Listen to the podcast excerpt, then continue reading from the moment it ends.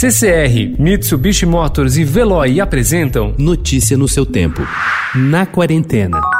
In 35 years of neighbors, there's never been a week like this.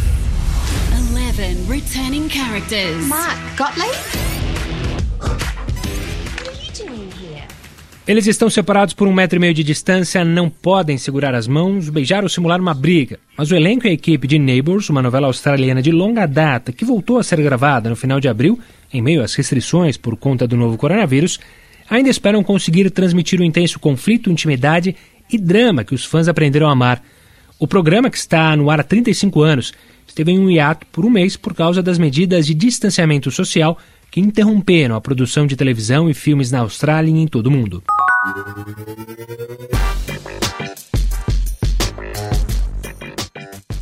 A Globo também se prepara para o retorno da gravação de suas novelas, ainda que sem data definida. Procurada pelo Estadão, a emissora informou que já desenhou um protocolo de segurança para a retomada das atividades em seus estúdios. Disse que os criadores foram convocados a repensar a forma de escrever e de realizar para lidar com diferentes limitações que vão impactar tanto a narrativa quanto os recursos de produção. As recomendações de cuidados valem para todas as etapas de produção, da pré pré-produção à atuação nos sets de gravação, incluindo logísticas de transporte, alimentação e regras para fornecedores, entre outras. O título do novo romance de Curtis Sittenfeld sobre a vida de Hillary Clinton usa o seu sobrenome de solteira, mais resoluto e mais abrupto, Rodan. Rodan vai contra os fatos quando indaga. E se quase tudo na vida de Rodan fosse igual, mas depois de cursar a faculdade de Direito em Yale, ela tivesse rejeitado a proposta de casamento feita por Bill Clinton.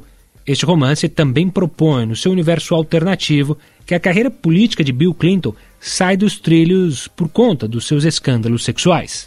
Ninguém costuma se gabar de tê-los em casa, mas os enlatados quase sempre estão ali, na prateleira, prontos para qualquer emergência. Uma lata de atum para uma pastinha, um molho rápido para o macarrão, uma sardinha para incrementar o arroz que sobrou na geladeira. Elas são, acima de tudo, práticas, uma mão na roda na hora de incrementar as refeições do dia a dia, principalmente durante o isolamento, em que as idas aos mercados devem ser menos frequentes. Chefes confessaram sim usá-las na cozinha cozinha de casa e algumas vezes até nos restaurantes.